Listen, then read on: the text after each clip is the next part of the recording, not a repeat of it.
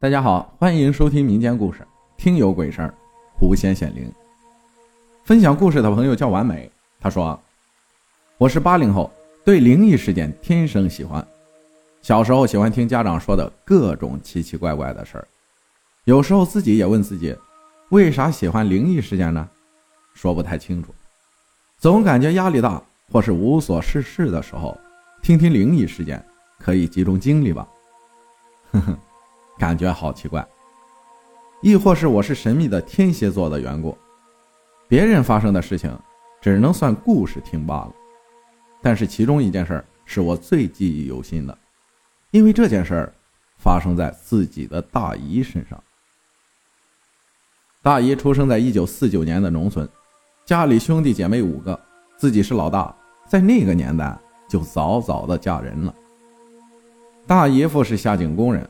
大姨婚后就是操持家务和看孩子，过去市里人就骨子里看不上农村人，以至于大姨一直遭受婆家人的白眼。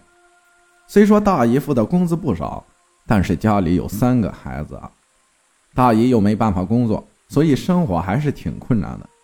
大姨总是把一分钱当成两分钱来花的。八十年代，能去亲戚家过寒暑假是最幸福的事了。很小的时候就和大姨去找人算命，我就感觉大姨就是个非常神秘的人，尤其是她亲自讲给家人的亲身经历的一件事儿。一九七六年的七月份，对于别的地方的人可能印象不深，但是对于河北唐山的人们，那是永世难忘的。唐山大地震，几乎毁灭性的天灾，大姨的这件事儿。就是发生在大地震的前后。唐山的矿区有大批的工房给工人和家属居住，家里没有厕所的，在一个工房区都有两个大型的公厕。特别有意思的景象就是，早上家家都拎个尿盆去公厕倒尿盆顺便上个厕所，那个景象也是相当壮观的。据大姨说，七六年的七月底。整天的下雨，潮热的天气有热死人的节奏。那天早上，大姨像往常一样去公厕，到了公厕看到人满了，大姨就出来去另外一个厕所，突然看到一位穿着藏灰色衣服的老者，头发盘着，长胡须全是白的，一直垂到胸口，打眼看去就和普通人不太一样。老者和大姨说自己遇到难处，需要一毛钱的资助。前面说了，大姨对钱很看重的，但是老者一说，他感觉就应该帮助他的，二话没说就把身上仅有的五毛钱直接给了老人。老人谢过大姨，又告诉他，如果遇到困难，一定别慌，跟着一道亮光走。大姨表示知道了，就去厕所里了。一会儿出来一看，老人不在了。一路问了好几个邻居，都说没看到这位老人。这件事儿就这样过去了。二十八号，突然的大地震把大片的工房夷为平地。大姨在废墟下醒过来，就叫大姨夫。大姨夫被大块废墟压着，实在动不了。大姨急了，孩子们没有回声。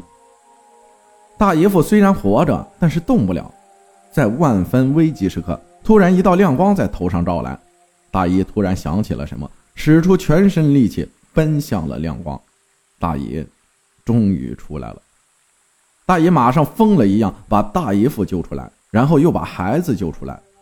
虽说哥哥姐姐受到惊吓，但是没有太大的伤。劫后余生，庆幸之余，大姨说：“人还是要做好事的。”在过后的日子里。大姨再次遇到老者，就是在梦里，一条灰灰的狐狸在和他打招呼呢。镇后的人们住在用简易木头做的棚子里，家家都是缺衣少喝的。但是大姨家的粮食没有断过，总有一只狐狸给他们挂面头，挂面的废料，在那个年代真的就是救命粮啊！从那以后，大姨总在家里焚香上供。小的时候经常听大姨讲起，所以今天分享给主播，让主播讲出来，让大家听一下。感谢完美分享的故事。我想说的是，做好事一定会有好报的。勿以善小而不为，勿以恶小而为之。谢谢大家的收听，我是阿浩，咱们下期再见。